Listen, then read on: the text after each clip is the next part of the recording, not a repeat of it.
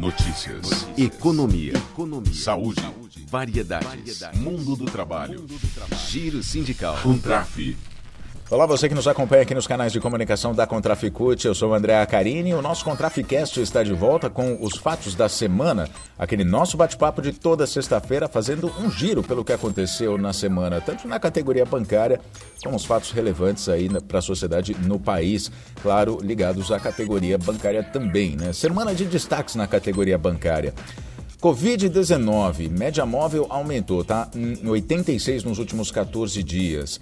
689.998 mortes, 35 milhões 336 mil casos conhecidos. Essa é a situação em 2 de dezembro, nessa sexta-feira. Foram 145 mortes registradas da quinta para sexta. Com esses dados, a gente fala então sobre a categoria bancária. O Santander atendeu as reivindicações do movimento sindical e acabou reforçando a campanha né, de prevenção à Covid-19. Adotou medidas preventivas, inclusive para a segurança de funcionários e clientes, portanto, então, atendendo à reivindicação do movimento sindical.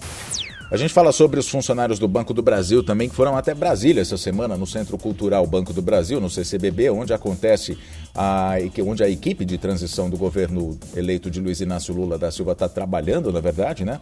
E eles se reuniram com a equipe de transição, os funcionários do Banco do Brasil, para pedirem o fortalecimento do banco.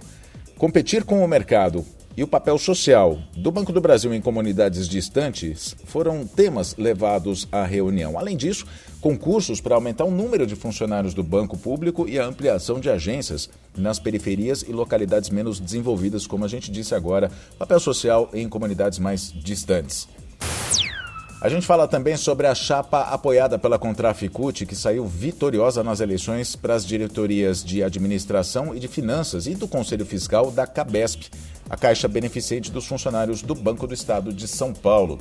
A Rita Berloffa, que é secretária de Relações Internacionais da Contraficute, pontuou a importância dessa vitória nesse momento em que o Santander avança nos, ata nos ataques contra os direitos dos funcionários, implementando a terceirização em várias áreas do, do, do banco, né, da empresa.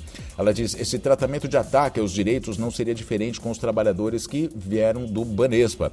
Por isso, é importante que nesse momento haja unidade de todas as frentes que lutam pelo interesse dos funcionários da ativa ou aposentados, e que pese as divergências que existem existem entre os grupos. Outra notícia muito importante essa semana, após pressão da categoria bancária, o projeto de lei que autoriza o trabalho bancário, o 1043, uh, eh, autoriza o trabalho bancário nos fins de semana, foi retirado da pauta da Câmara. Ainda assim, é necessária mobilização, né? A mobilização tem que continuar. É o que diz a Juvândia Moreira, que é presidenta da Contraficute. Ela diz que o lobby do sistema financeiro no Congresso é muito forte. Essa não foi a primeira e com certeza não vai ser a última vez que vão tentar essa mudança que prejudica a categoria.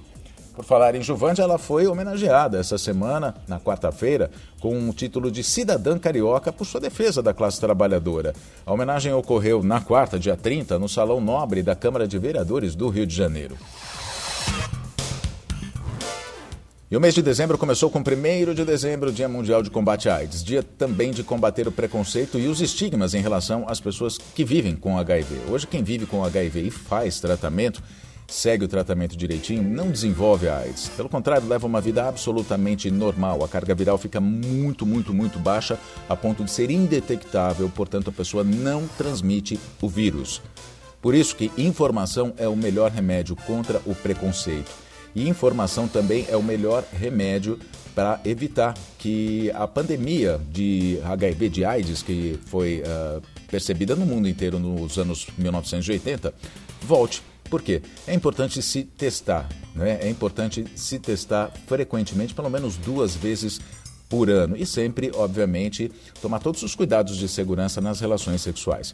Segundo uma estimativa da ONU, ao longo do ano passado, o Brasil teve 50 mil novos casos, o que fez o país chegar à marca de 960 mil pessoas vivendo com HIV. A gente tem que lembrar também que, recentemente, o governo Bolsonaro cortou mais de 450 milhões de reais em recursos para essa área, colocando em risco o fornecimento de medicamentos essenciais para o tratamento das pessoas que vivem com HIV. Chegou a faltar o medicamento em algumas unidades de saúde pelo país. A AIDS hoje afeta desproporcionalmente pessoas negras, homens que fazem sexo com homens, usuário de drogas e mulheres trans como mostra um relatório anual do UNAIDS, que é da Organização das Nações Unidas, a ONU. Bom, e o 30 de novembro encerrou o mês da consciência negra. A gente conversou mais uma vez aqui no nosso Contraficast com o Almir Aguiar para fazer o balanço né, desse mês. Casos de racismo que foram noticiados recentemente, como a agressão a um músico em Curitiba, apenas por ser negro, e a foto de capa do Estadão que mostra uma mão negra com uma arma para ilustrar uma notícia de um neonazista branco, daquele menino de 16 anos, que matou ao menos quatro pessoas em duas escolas no Espírito Santo, confirmam que a luta contra a discriminação, contra o racismo, deve ser cotidiana. A gente vai ouvir um trechinho, então, dessa nossa nova conversa com Almir Aguiar, falando sobre o combate ao racismo. Nesse mês de novembro, acho que o balanço ele tem dois pontos ele é um balanço positivo em relação às atividades que ocorreram em todo o país. A nossa confederação também fez uma série de matérias, uma série de, de publicações importantes em relação ao mês da consciência negra. E eu percebi também que vários sindicatos, várias federações fizeram isso também e, e outras classes trabalhadoras. Agora, é, tem um ponto negativo, é que os casos de racismo, ele continua de forma bem acentuada. E, e, durante esse período, a gente registrou uma série de questões. O Gilberto Gil, que é um, um grande artista, um grande cantor negro baiano, que foi ministro da Cultura. Patrimônio ele, nacional, não é? A gente pode dizer. Patrimônio nacional. É verdade, verdade. É, membro da Academia Brasileira de Letras, né? Uhum. O Gilberto Gil foi hostilizado no Catar por torcedores bolsonaristas, né? é, esses extremistas que, que até hoje continuam fazendo esse tipo de, de manifestações que são totalmente estapafúrdia, não, não, não cabe nesse momento.